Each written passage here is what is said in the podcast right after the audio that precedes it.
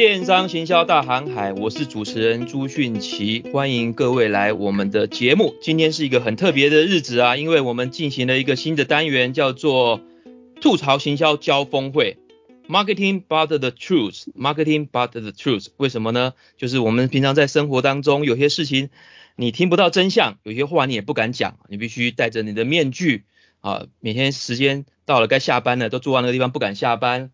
啊，老板问你这个状况怎么样？你说没问题，交给我啊。啊，那很多很多的状况，呃，好像你没有办法真心的说，所以我们想要推出这样子的一个节目。那我们就想要谈一谈行销的内涵，还有怎么样学用行销来帮大家创造价值。我们今天的议题呢，可以说是非常的大逆不道。作为一个行销系的老师哈，那我定一个这样的题目，叫行销其实是一文不值的吗？好，那我们今天请到三个特别来宾，真正请到很大咖的、很大咖的来宾来了哈。第一位是全台最多人采用行销教科书的作者，中正大学行销所的曾光华教授，曾老师。来，您好，各位线上的朋友，大家好。嗯，我还没讲完了，我还得花点时间介绍一下，把这个呃他的丰功伟业。讲一下哈，台湾最多学生采用，还有老师采用的行销教科书，包含了行销管理、行销企划、消费者行为、服务业行销管理、观光与餐旅行销、国际行销、创意思考等纸本、电子，还有有声书。哇，老师怎么写这么多啊？哈，人家堪称呢是一个非主流、非典型台湾行销界的菲利普科特勒教授，是行销实务跟理论兼具的专业人才的推手，也是我们今天。包含我还有其他两位特别来宾的这个老师，好，曾老师问候大家一下。是，你好。这样子介绍有没有？大家好。还够不够啊？要么要补充的。啊，我已经起鸡皮疙瘩了。OK。啊，起鸡皮疙瘩。掉满地了。好，那第二位呢是曾经上过我们节目的。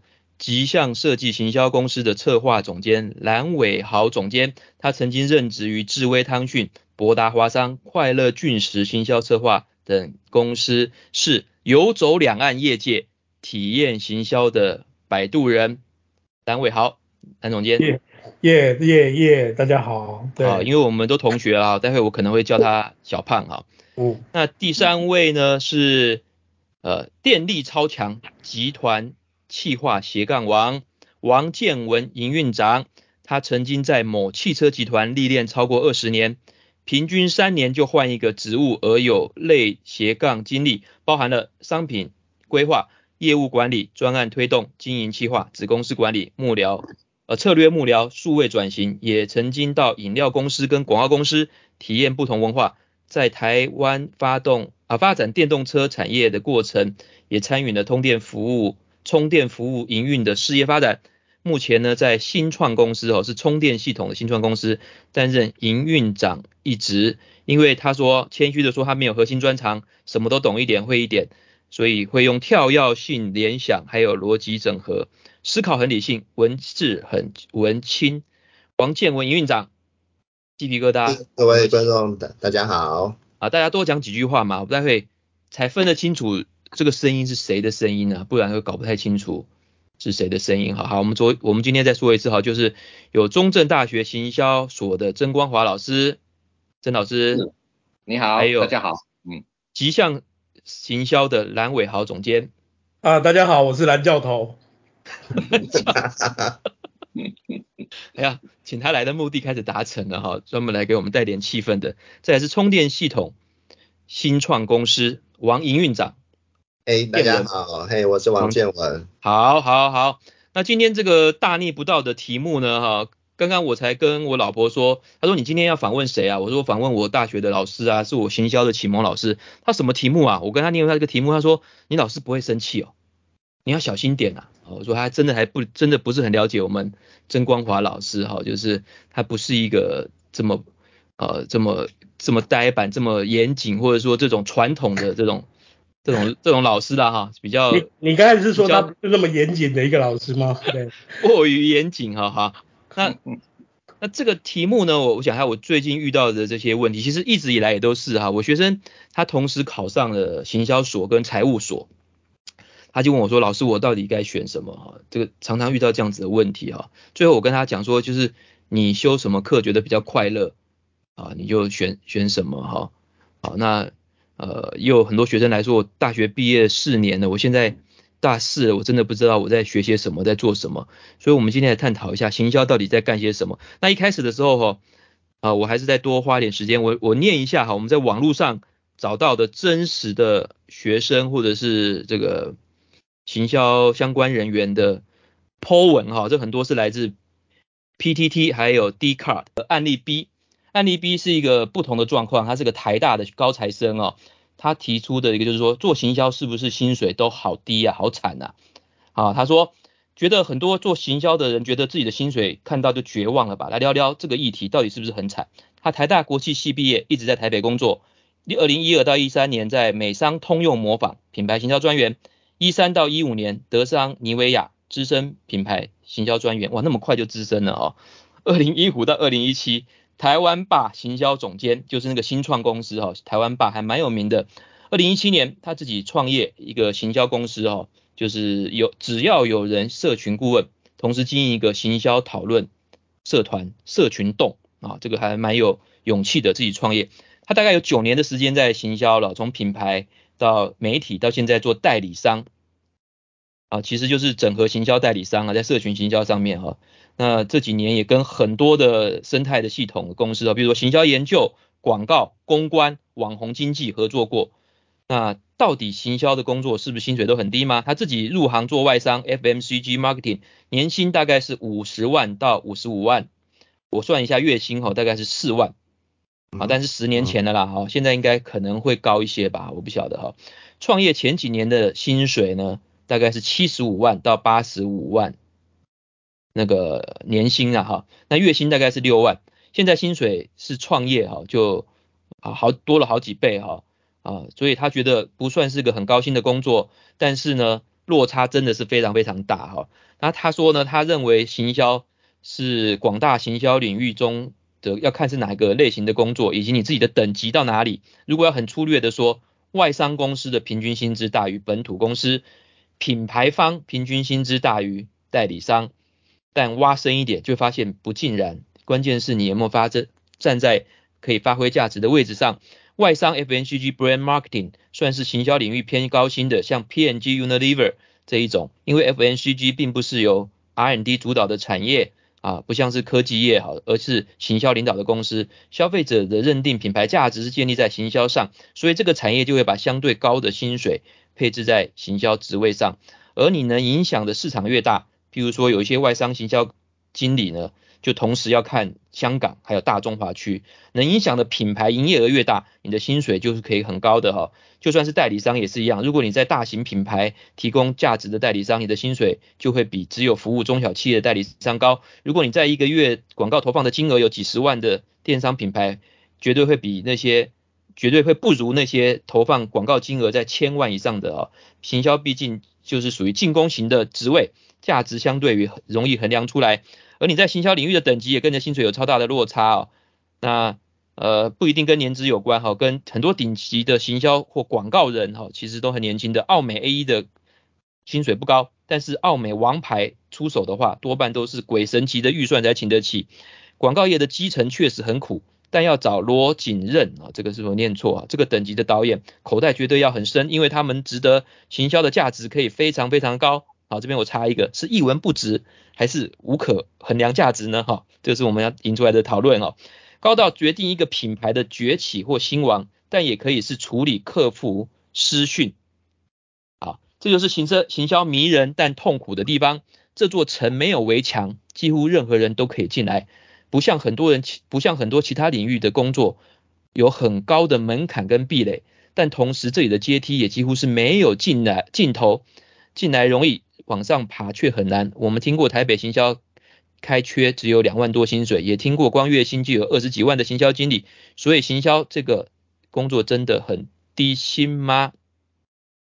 好，这个学生呃文笔也很不错哈，尤其是围墙的这一段哈，描写的非常贴切啊。这个也是我最近感受到了。我我一一个学生呢，他去找工作，他说：“老师，你丢给我那些工作，人家。”我都不知道该如何呈现我的履历表啊，我我好像没有任何亮点啊，人家反而会设计的，会什么呃 Illustrator 的啦，会那个 Photoshop 的啦，会写一点程式的，哎，资管资管跟那个设计比我们好用多了啊，我我常常遇到学生说，老师我该不该转系？或者说我该不该转财务？哈，我认识我读财务的那些同学，确实是做得不错的，现在年薪三四五百万的都有哈。特别是我现在在香港嘛哈，我们看到这边来的台商、台湾人很多做财务的，这个年薪五百万以上的比比皆是。所以我确实确实是思考说，一个学生你重新要选专业的时候，到底行销工作是不是一个高薪的工作？那学生应该要怎么去想？好，但这个也不是学生啦，好，一般的年轻人或是这个领域的人，甚至你已经工作五年、十年，你也在想你是不是要转行啊？好，关于这个，各位的想法是什么呢？这个 B 案例，哪一位要先来？我先讲。好的，对。对啊，我觉得蓝老师，嗯，是，请叫我蓝教头。对，好，好，呃，就是我觉得他说的几乎。我可以、啊，你们广告代理商为什么都这么爆肝呢？哈，我觉得百分之九十五认同。拜托，那个另外那个同学那边才爆肝吧？我们这个其实算还好了。哪个同学？你说建文那边啊？呃，对啊，你是当老师的不可能爆肝啊。我那个另外一个以前爆过了，好好，老师做研究也很爆的好不好？平均一天要工作到十二个小时哎。我待过广告一年，的确是很爆肝啊。好了，我只是爆脑而已啦，没有爆肝的哈。好 好好，好来讲一下你的感觉吧。好，我觉得这个东西就跟就如同他讲的，我觉得真的百分之九十五以上是正确的。其实，在广告或者说行销业界来说的话，你本来就是最越上面的位置，你拿到的薪水整个会好到不只是原来的的百分之三十五十这样子的差别，都是。倍数级的差别，嗯嗯，对，然后这个你做大的客户，在大的行销呃的品牌或什么之类，为什么呢？因为我觉得，因为主要是我们的，譬如说以代理商的形式来说的话，它就是根据客户的行销预算来去给给你用嘛。那如果照我们非常美好的二三十年前的状况来说的话，一百块我们可以抽十七点六。OK，嗯嗯嗯，对啊，那广告预算，广告预算里面抽，对，那个就那个 A，现在都没了吧？现在有没有三趴？现在应该还勉强有三趴吧？对啊，对啊。但我的意思是说，你真的一百万，那当然就有十七点五万。那你有一亿的客户，那你就有一千七百多万啊。对啊，那你当然就可以找更好的人，更多人去做这件事。那所以最大的问题，你说现在呃，对不起，两个层面，一个是说。你本来你到越上面的时候，你能够做的真正产出有价值的东西，你对于策略，你对于整个呃 campaign 的走向，你对于一些呃专业的一些技术的东西，你给的意见是有价值的。而且为什么那些所谓的什么很厉害的人一出手，然后都是鬼神级的预算？为什么？因为他一出来就可以解决问题啊，他不只是解决可能公司内的问题，也不只是解决可能。呃，一些提案的问题，它可能更重要的是能够解决客户那边的怀疑的问题啊。为什么有些骗子你一定要李安？为什么有些骗子一定要罗景任，或是一定要吴念真，一定要柯一正，或是谁？为什么有的这个这个东西真的就是某些人他所创造出来他自己的说服力？他站在那边同样讲一句话，我们四个人讲出来的话。同一句话的的对人的说服力一定都不一样的，对啊，老师对他的 EMBA 的学生说话很有说服力，那建文对他的那个呃，在他的那个店的业界里面也有很有说服力，那我可能对一堆小朋友拉赛我很有说服力，但是我的意思是说，你在在呃行销或者我们比较窄一点说代理商的角色里面来说的话。你能够往上爬，它真的就是一个非常极端的金字塔的位置，而且它是越上面是越窄的的这种，它是等比级数在减少的这样子的一个位置。那当然，大家会愿意为最上面的人付出更多的的这些薪水，所以的确是这个样子。就是如果你要在代理商的角色里面来说的话，你就是要么就做得很出名，你没有办法说，而且就算你想要像一般的。这当然又有一点职业歧视了，但不管了。就是说，如果你要在一般的中小企业里面当一个会计或出纳，你可能这边工作了二十年之后，你的薪水是三万一啊，可能对哈，但是问题是，问题是你在广告公司，你根本不可能一直待一个小 AE 做，让你做三十年的，不可能的，你一定要往上，要不然的话，你就是被淘汰掉，因为就像大家讲的爆肝或者什么之类的这种。哎、欸，我请教一下哈，对我们、欸、我们希望节目能够讲一点不寻常的哈，就是外面听得到的我们就不讲哈，就假装就快速带过。我来我来问一下哈，就是就是薪水一定要那么低嘛？这个是普遍全球的 AE 都这么低嘛？难道不能高一点吗？为什么会？当然了、啊，不然对，不然刚才赚开公司的那个人，为什么他的薪水一下可以多好几倍？就是从下面的。当然啦、啊。啊，就是上面拿的很多，下面就尽量。一定是这样的啊。啊，全球普遍 AE 都是比较低的。他为什么不讲他的几倍的薪水是哪哪里来的？他那个时候是老板呐、啊，他那个是老板呐、啊，他不是拿人家薪水的人啊。对啊，那你你说服务业的薪水，你各位教授之类的，嗯、那薪水怎么算的？你们一定都比我理解啊。我们很低啊，我们真的很低啊。算了，那你那你那那个那问你哈，那你那个产业是比较高的，你没有想过要跳到产业端去吗？嗯。你你说调到产业端，见我们不会用我啊，啊 他们不会用我们啊，还是因为你已经爬到爬到薪水很高的位置，你觉得不划算了？嗯，有可能，不过我我自己是真的没有什么特别去尝试过啊。那真的你说像我的的朋友里面，他们转过去到客户端的，像刚才提到的 PNG 啊，然后或者是什么、嗯、什么什么模通用模仿等等之类，他们通常是在大概。工作到 SAE 两三年的阶段的时候，很快就就跳过去了，很少在非常资深的角度，然后通过跳到客户那边客户端去做这件事情的。我觉得客户端待会可能建伟也可以讲讲，就是说我相信他们对广告公司的人也一定有有一定的歧视或者偏见，他们可能都觉得 这些代 只会出张嘴。对、啊，你们找人是需要有创意的，因为你不用管库存，你不用算那个投资损益，对不对？对啊，你们就做一个广告，讲一些屁话，就觉得可以操作一个品牌，品牌简单，对啊，他会让建文来讲一讲，我觉得是这个样子，啊、这样有达到效果吗？OK，我就是要这个效果哈，各位多来一点哈，我们要冲击，哎，我再再拷问一下哈，你刚刚不小心讲了二十年前美好的那个时代。那请问一下，这个时代怎么了？往上爬的机会多吗？当然，往上不断的有人往上爬啊。比如说台湾目前对年轻人来讲的话，机会跟待遇，嗯，客户给的钱越来越少啊。啊，少很多吗？这整个业界在萎缩啊。然后台湾的，呃，从以前二十年前是整个华语圈的 leading office，然后到后来都移到上海去啊，移到北京去啊。当你的工作只能做一些 adaptation，跟拿片子来剪来剪去的时候，客户为什么要给你多一点钱？对啊，你没有 original 的东西，那就像我们现在看到，你说就算很多国外汽车的片子，他可能都在欧洲啊，在美国啊，甚至在上海，在大陆拍啊。那你台湾只是把那些片子重新剪一剪，重新上一下字，那你觉得你要给谁比较多的薪水？跟哪一家给哪一家 agency 比较多的预算？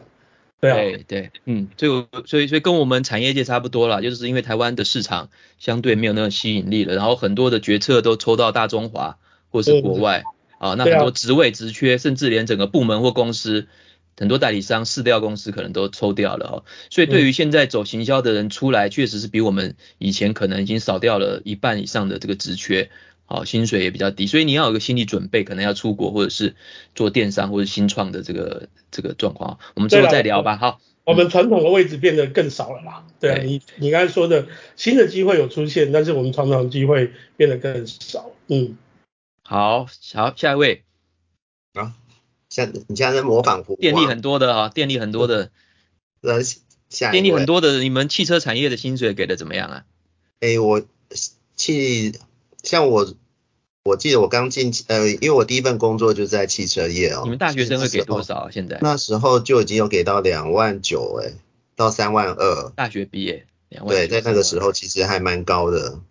然后我的应征的职务其实也算广义来讲也是行销行销类别的。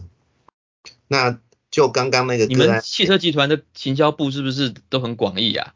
没有真正，你们公司是不太需要行销啊？啊，不是不是，因为汽车是比较科技的产品嘛。你真的要讲的话，包含产品产品企划，然后行销企划，然后业务，业务是指说要怎么把车透过通路卖出去，也有业务，嗯，然后还有售后服务。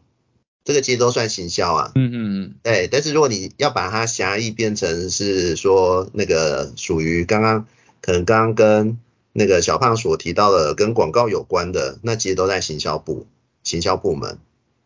嗯嗯，那呃刚刚就那个个案来讲，其实对绝大部分都是现实的的状况。那呃我所知道的是，如果说在广告业或是媒体业。从以前到现在应该还是一样啊，就是跳来一直跳来跳去，每一次跳薪水就会变高。那那为什么每次跳都会变高？其实刚刚讲了很多，但是其中还有一个关键哦，就是呃你所累积的其实可能还包括人脉，或是什么样的资源，或是你可能累积了什么客户，所以你每次跳到从 A 跳到 B，其实你都就是把人脉跟客户就带过去。这个其实就会支撑你的、嗯、你的那个就是薪资的水准，所以会越来越高。那如果没有办法变高的，那其实相对的其实就是可能就没办法达到那样的效果。对，这个这个是这是一个算是一个通则。好，那回过头来就是说，如果说在我们产业里面呢、啊，其实刚刚有讲到，可能薪水很低，可能薪水有的薪水可能会很高。其实回归到最后，本质上其实。就是你所做的工作到底能够为公司带来多少的获利，或者说价值，就会决定你的薪水。那有些行销可能呃就是做的很普通的事情，那有些可能他可能是狭义是只是销售哦，是 sales 的，那一次就可以一个月就会有很多的业绩，那相对的薪水会变高。那如果再进一步，那你公司工作时数会不会很长啊？时数在台湾。在台湾没有工作时数不长的吧？在台湾这个，对啊，呃、你所以我们要讲一些这些让大家能够认清啊，就是两万八、两万九，然后可能每天平均是九点下班之类的，九点十点都还工作到半夜嘞，半夜两三点都有。对对对，我们需要一点这种更接地气的这个。我以前大概也都是十点下班吧，然后星期六也要上班，好，所以我才从产业界产业界出来。这个嗯，反正我们现在也算在加班嘛。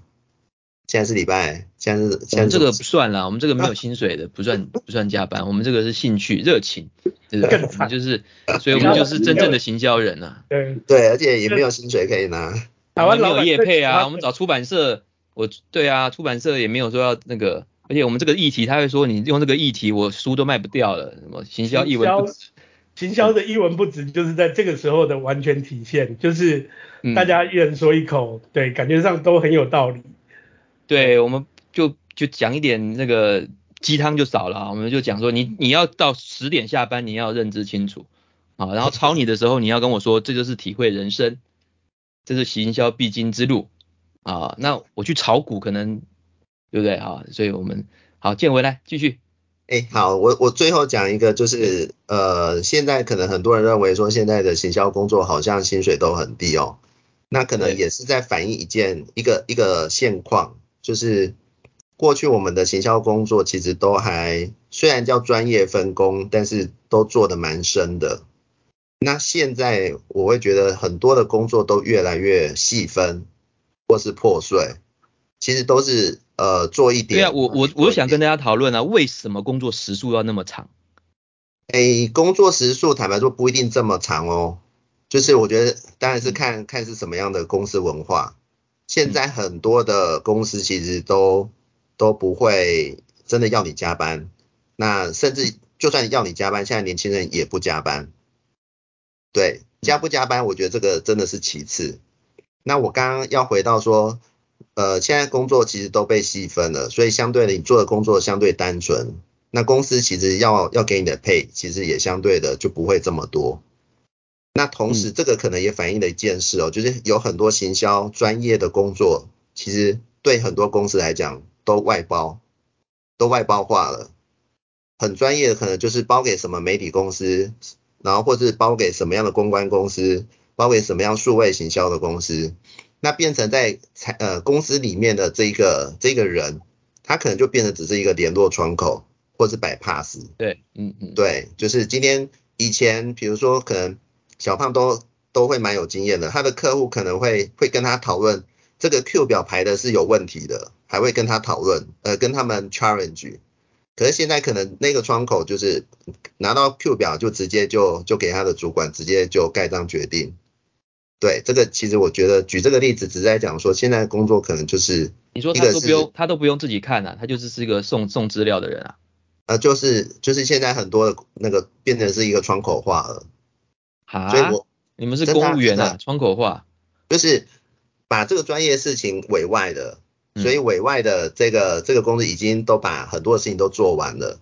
嗯，那我们在公司这个这个角色，这个这个人其实他就只是一个算是一个进度管理或者是一个联系窗口。嗯、对、嗯，那公司当然就不会给他那么高的薪水了。嗯嗯嗯。所以这个状况也是越来越多。所以所以这么多年来并没有普遍的加薪。呃，也不需要加薪啊，除非除非他自己可以去把、嗯。呃，多做出可能觉得有价值的事情，那他如果可以让那个主管或者公司感觉到，那当然是会有加薪的的的幅度。我这样只是在讲一个现况啊。对对对，其实我我我要给大家讨论一些问题，就是说我们做的这些工作到晚上十点，我知道搬到其他国家或其他市场可能会两三倍以上的的薪水，所以我们探讨一下，到底为什么薪水不能够增加？那工作为什么没有办法再增加价值？好，老师，曾老师。嗯，我我这么讲哈，行销的工作啊的形态是非常非常多的，所有跟产品的销售，所有跟呃接触顾客，然后服务顾客啊，呃打关系，所有只要跟产品销售跟顾客有关的，都是属于呃行销工作的类型嘛哈。对。所以这里面呢，嗯嗯，有有非常多不同的行销工作的形态哈。嗯嗯。呃，所以我们在看薪水这个事情呢啊。我会从这个角度去看的，就是你是行销人，嗯，还是行销人才，还是行销专才？哎呦，有什么不一样？哎呦，不同吧。行销人可以被取代的机会太多了，甚至你不一定是行销系，你不一定企管吧，哈，就是很多人都可以做的吧，对不对？哈，嗯，所以我我我在柜台，呃，就行销人吧，对不对？哈。我就按收银机，对不对？好，那行销人吧也算吧，哈，嗯，但他可以被取代啊，很容易被取代哈。那行销人才就不一样了嘛，啊，他至少要有有相当的这个专业哈，那对产品啦、市场啦哈，或者大环境趋势，有些最起码的了解，然后讲出一些东西，让公司觉得哎有用的，对不对哈？那到专才那更不得了了，哦，这个没有他公司不行啊，对不对？嗯，好。所以我想这个薪水的事情啊，就是呃刚才那位讲的，我我觉得也大部分对了嘛哈，就是说你你的被取代性如何，你创造什么呃这个价值，你能够发挥的影响力怎么样，你能够为公司创造的行销的毛利啊都贡献到底多少，它就决定了你有多少的这个薪水。好，这第一点。那第二点，刚才呃小朱一直问说啊。呃呃，什么爆肝的问题啦，薪水对对，工作时数那么长，那那么长啊，正常的吗？嗯，等等，我想这件事情跟这个工作是不是行销倒是没有什么关系了。嗯嗯，是普遍现象。这这个这个台湾各行各业，不管你是行销领域、非行销领域，这个事情是差不多的。好，它跟是否那是跟行销有关，它已经是。呃，nothing 已经我我觉得没什么关系啊。这我讲第二点，那第三点啊，薪水啊，啊，三位都在北部，我在中南部啊，偏南啊，在嘉义哈。这几年我看到很多中南部还不错的公司，有潜力的公司啊，一些生物科技的啦哈，甚至一些做那种新创事业的哈，要找人找不到啊。大学部给他三万多，三万五以上。那研究所呢？哎，接近四万，做个不久之后在四万以上。要找到人吗？找不到人。OK，好。然后我也发现有很多哈，在台湾呢，我这几年在业界上课演讲，我发现很多第二代开始出来了。嗯。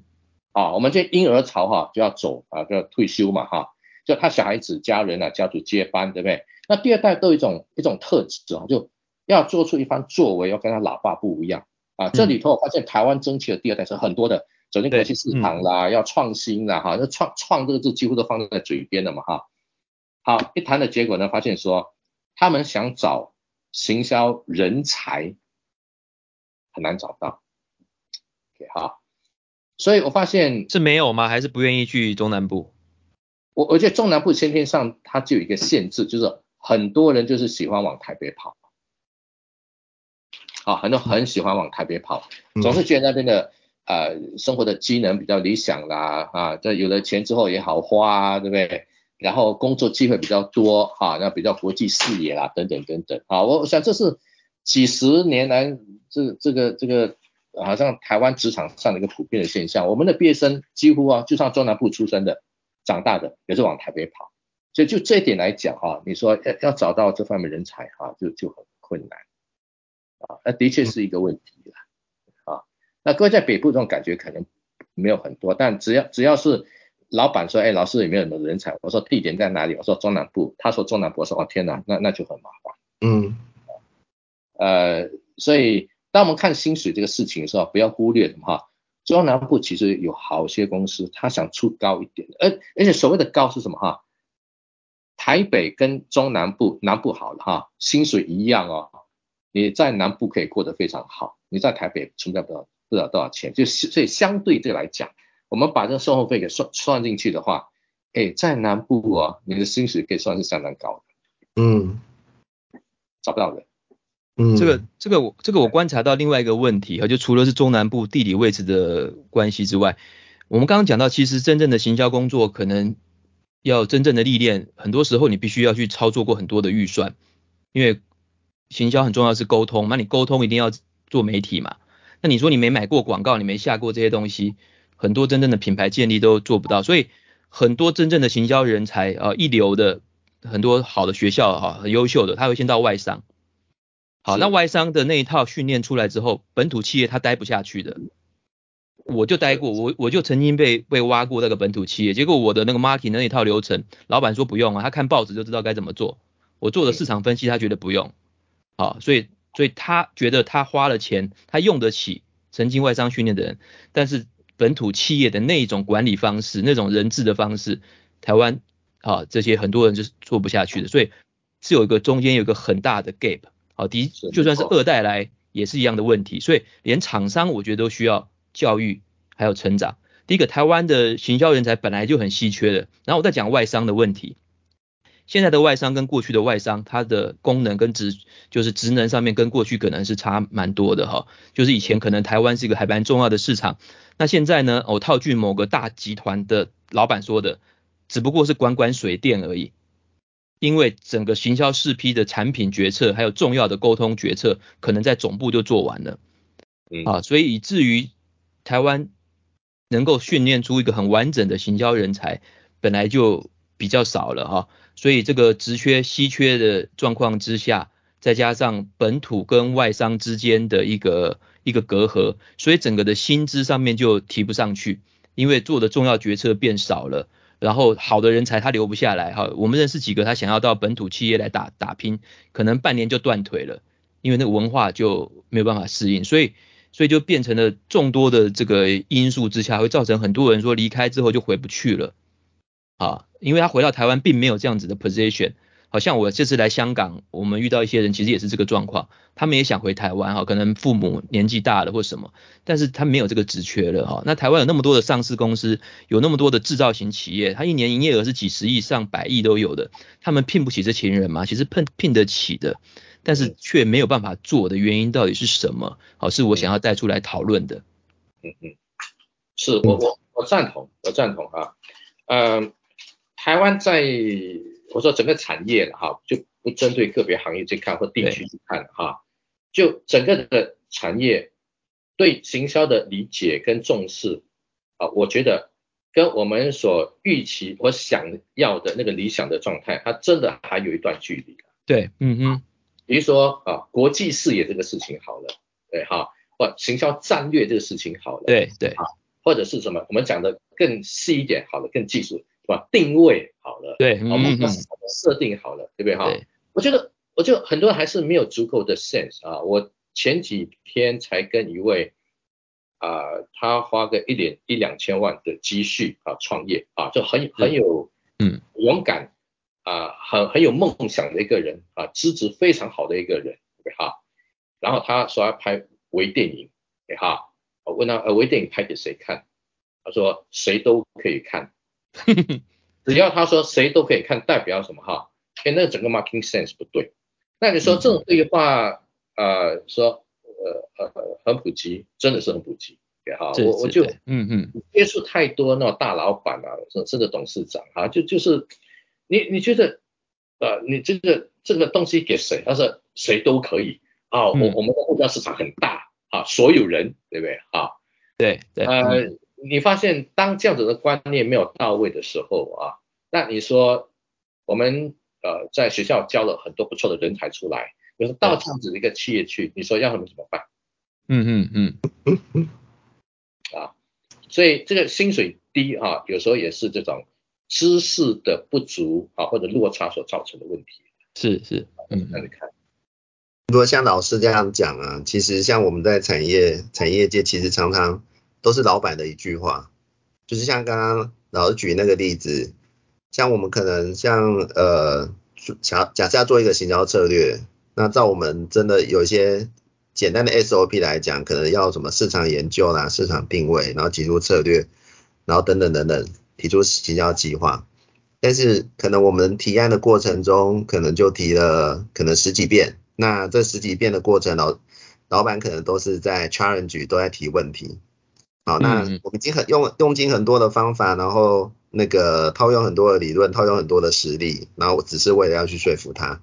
那可是呢，常常很多的老板其实到最后都是因为其他他的他的，他的朋友跟他说的，他的同温层，对，就是其他的老板或者其他谁告诉他的一句话，或者告诉他什么，然后就全盘的就可能就决定了一些事情，或者是博杯，对不对？他的 EMBA 同学跟他说的。对，所以这个这个状况其实也是蛮多的。哎，你那么大的公司也会这样子啊？哎，也会，因为这个只是反映说，其实呃，老板都是很主观的。那我们最怕就是主观到就是不会去尊重专业，或是不会去相信专业。然后另外一种就是，其实呃，他可能不是主观，就是他其实是没有主见，但是很怕做决策。那真的要做决策的时候，可能就因为一个关键性的什么样的因素或什么样的人告诉他了什么而去做的决定。好，所以所以我我觉得这个事件还蛮普遍的哈，就是台湾的对于行销的观念哈，就算他的公司营业额做得不错，你也不要觉得他可能很专业，其实不一定哦，他可能是靠牺牲利牺牲自己的利润，好不加薪啊苦干实干才换来他的竞争力的，我觉得某种程度是这样子。反而行销能够创造价值的事情他不做，他是靠 cost down，靠各种方式去做哈。所以有很多行销工作，充其量他只是把那个字字型改大改小，文字调来调去哈。然后然 后在周年庆的时候叠床架屋，弄七种促销方式，买什么送什么，买什么送什么，再送礼券再送什么，弄来弄去整个的价值是没有增加，但是人仰马翻，晚上十一点才下班。啊，这个是我我看到的。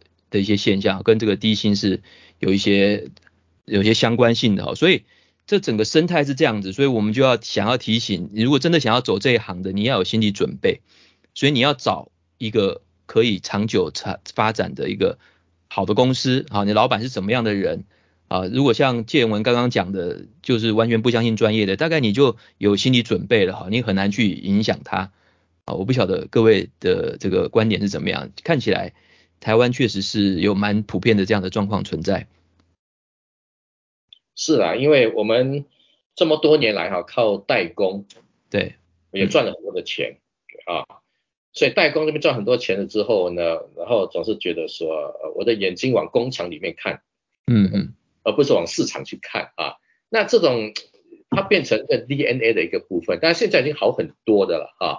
但是我觉得就整个世界的这种发展来讲，或者台湾的。呃，产业的转型的脚步来看，我觉得还是太慢了一点，啊，所以这种这么慢的这个结果，那些真正的行销的人才专才啊，难免碰到这样子的企业，会感觉到很寂寞。今天很高兴三位嘉宾，特别是曾光华老师跟我们透过案例谈了很多行销相关工作的职缺，还有工作的状况、薪资待遇，还有必须要有的心理准备等等。下一次呢，我们仍然邀请三位来宾来再谈一下行销的专业是如何养成的。很高兴各位的参与，我们下次再见，谢谢。